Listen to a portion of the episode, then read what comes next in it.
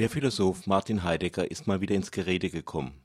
Grund sein Verhältnis zum Nationalsozialismus und sein Antisemitismus. Neuerdings befeuert wird die Diskussion durch die Herausgabe der schwarzen Hefte bzw. eines Teiles davon. Der schwarzen Hefte waren schwarz eingebundene Hefte, in die Martin Heidegger Notizen machte oder besser gesagt eigentlich einen ausgearbeiteten Text wie Aphorismen und die er selbst zur Veröffentlichung als letztes seiner Werke vorgesehen hatte, sind die Bände von 1932 bis 1941 herausgekommen und es findet sich in einigen Zitaten unsäglich Antisemitisches da drin. Jedenfalls kann man das so sehen. Zum Beispiel zwei Zitate. Die Juden leben bei ihrer betont rechnerischen Begabung am längsten schon nach dem Rasseprinzip, weshalb sie sich auch am heftigsten gegen die uneingeschränkte Anwendung zur Wehr setzen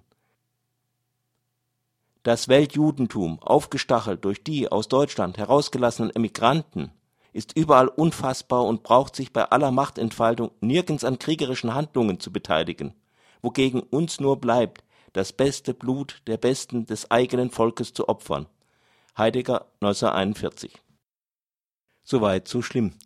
Doch Heidegger-Apologeten können das immer noch irgendwie umbiegen. Über die Strategien der Heidegger-Verteidiger sprach gestern Alex Gruber, Redakteur von Sans Phrase, Zeitschrift für Ideologiekritik und Mitherausgeber des Buches Gegenaufklärung, der postmoderne Beitrag zur Barbarisierung der Verhältnisse. Und zwar sprach er auf Einladung der Initiative Sozialistisches Forum im Freiburger Litfaß unter dem Titel Schrecklicher Verdacht. War Heidegger Antisemit?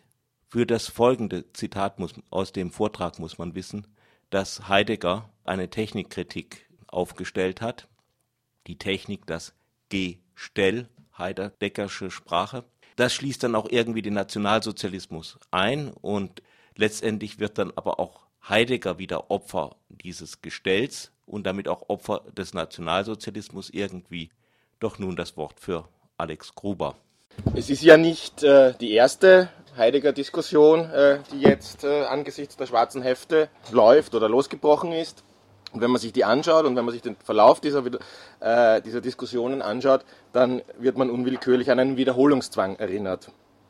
Heideggers Denken scheint äh, um jeden Preis gerettet werden zu müssen und sei es um den Preis des Denkens selbst.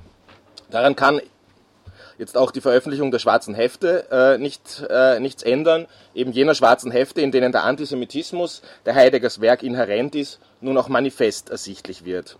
Und er kann genauso wenig daran ändern wie einst in den 60er Jahren etwa die Publikation Guido Schneebergers oder vor einigen Jahren die Analyse der Seminarmitschriften durch Emmanuel Fayet oder, um vielleicht auch sagen, an ihn zu erinnern, die äh, Auseinandersetzung Adornos mit Heidegger über die ich im Laufe des, äh, meines Referates auch noch das ein oder andere Wort sagen werde.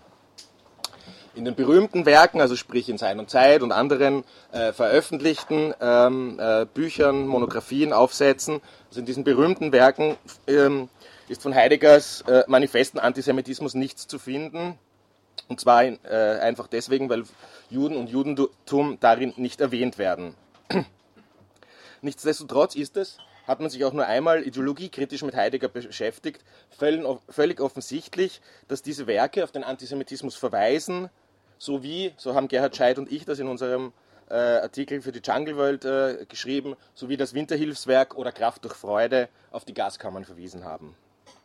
Anstelle von Verjudung oder jüdischer Versch äh, Weltverschwörung ist darin, also in diesen äh, veröffentlichten Werken, vom Andrang des Dämonischen die Rede, von der, Zitat, bodenlosen Organisation des Normalmenschen in Russland und in Amerika. Und diese Organisation äh, würde eben das deutsche Volk in die Zange nehmen. Statt von Gegenvolk und Vernichtung ist in diesen Werken von Volk und Sein zum Tod die Rede. Die Windungen von Heideggers Sprache resultieren gerade daraus, dass Heidegger das äh, ideologische Zentrum des nationalsozialistischen Staates, die antisemitische Projektion, ausspart. Zugleich jedoch wird dieser NS-Staat von ihm als Ganzes, sprich mit seinem Zentrum, bejaht. Das macht die Spezifik Heideggers aus und genau diese Spezifik äh, wurde dann immer zu seiner Verteidigung äh, äh, vorgebracht, sei es von ihm selbst, sei es von seinen Adepten, die diese Entschuldigungsstrategie dankbar aufgenommen haben.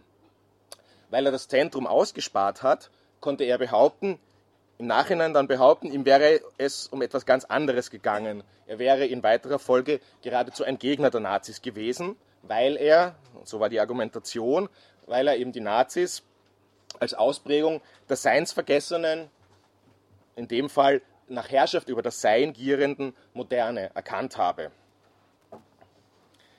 Ähm, eine der absurdesten äh, Vertreterinnen dieser These, zumindest soweit mir das bekannt ist, oder die, äh, ist Avital Ronell. Äh, ihr Text ist jetzt nicht unmittelbar aus der Diskussion äh, um die schwarzen Hefte, er ist von 2001, über den ich jetzt ein bisschen was erzählen werde, aber ich denke mir so einerseits sozusagen, ähm, eben aufgrund seiner Absurdität auf der einen Seite und auf der anderen Seite, weil er eben geradezu pass pro toto eben für diese Heidegger Apologie gelesen werden kann äh, oder gesehen werden kann. Deswegen möchte ich da jetzt doch noch mal ein paar Worte äh, dazu verlieren.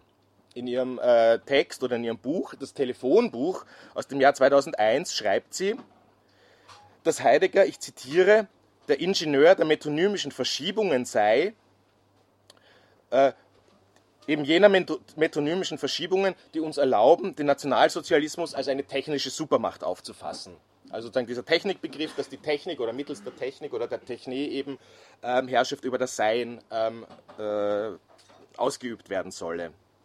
Er selbst, so fährt Ronell weiter fort, äh, sei Opfer dieser Technik geworden und bezieht sich dabei auf eine Erzählung, äh, die Heidegger in dem berühmt-berüchtigten Spiegel-Interview von 1966 gegeben hat.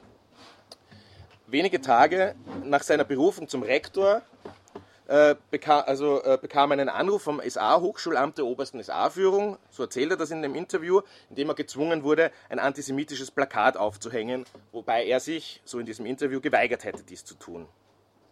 Doch da war es bereits zu spät, so zumindest weiß es Avital Ronell.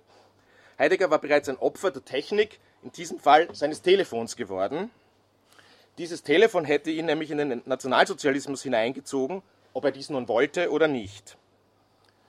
Sie führt aus, beim Telefon wäre es eben so, auch wenn man nicht wisse, wer da anruft oder zu welchem Zweck er anruft, der Ruf, der Anruf selbst als solcher stellt einen in eine Verantwortung.